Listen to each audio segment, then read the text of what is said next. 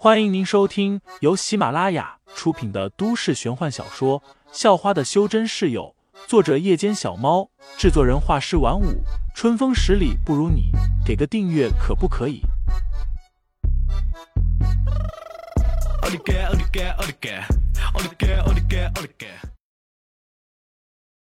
第七十一章：商城追凶下。这个有礼貌的动作。立即就俘获了一大堆女生的芳心。此时，钱大江已经快走远了，废材立即又追了上去。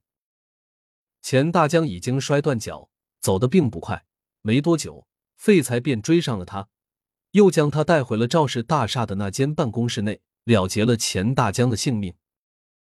而那个女秘书还在那里等着，看着眼前的一幕，她几乎吓傻了，就这么坐在密室的门口。动都不敢动，废材也没有对他下手，毕竟这女秘书只是个普通人，不太可能接触到赵重阳的这些事情。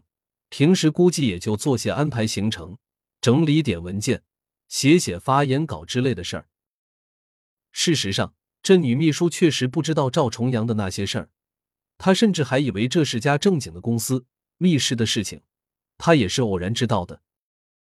而今晚突然来公司。也是因为白天弄错了一些文件，偷偷跑回来补救的。废材看他几乎吓傻了，便用手抵在他额头，输送了点真气，让他镇静了下来。这些人都是我的仇人，别把今晚看到的事情说出去，赶紧走吧。废材说道，随后又翻了翻密室里的资料，发现也没什么重要的信息，便悄悄离开了。当他走到商城入口的时候，发现肖韵独自坐在门口的长椅上等着他。你上次不是说今天晚上要带我去之前那座小山头的吗？肖韵望着走了过来的废材问道：“潘晓玲他们呢？”废材发现只有肖韵坐在门口，疑惑的问道。肖韵有些幸灾乐祸的笑了笑：“娄月明的雅兴被你破坏了，已经先走了。”小林和彤彤两个人逛街去了，先走了。废材有些讶异，不过他没有多管。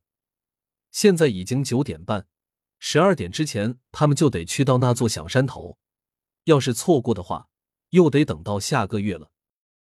走吧，废材说道，随后便带着肖韵前往地铁站了。地铁站内，很多都是手牵手出来逛街的情侣。几乎都是成双成对的。肖韵看到这一幕，不由偷偷看了眼废材。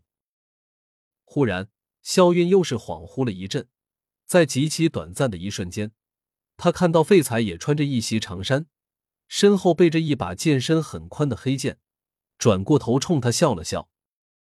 然而，在回过神后，肖韵发现废材正抬头数着战刺，并没有冲他笑。进入车厢后。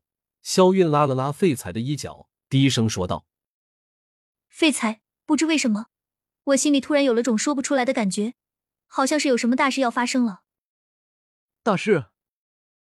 事实上，废材也有这种感觉，不过他觉得这可能和灵脉有关。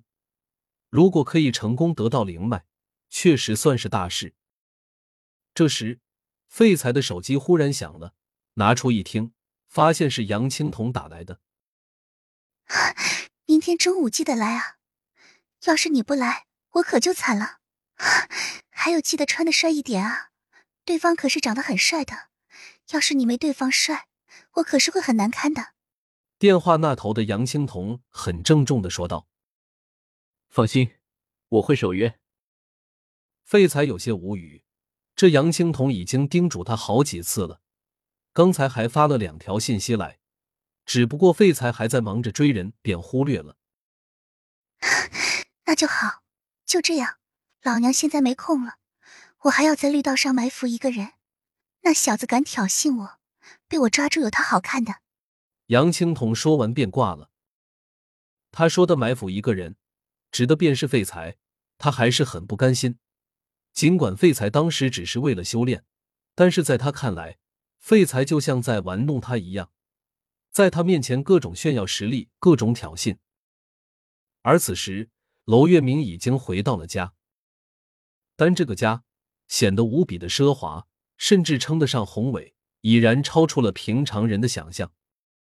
如果楼月明在外面对人说他的家很大，大到可以在客厅内踢一场正规的足球赛，估计也没人会相信。然而，这却是事实。楼月明的家在一座山上，几乎占据了整座山头，从一头到另一头的距离足足有五公里，远远看去就像一座巨大的城堡。这座山并非存在于现实世界，而是位于一个小世界内。小世界是由强大无比的修真者开辟出来的，在灵气浓郁的古代，曾经存在过无数的小世界。但因为千年前灵气开始枯竭，绝大部分的小世界都无法维持，自动崩解消失了。如今还存留的小世界已经不多，甚至能用一双手数过来。听众老爷们，本集已播讲完毕，欢迎订阅专辑，投喂月票支持我，我们下集再见。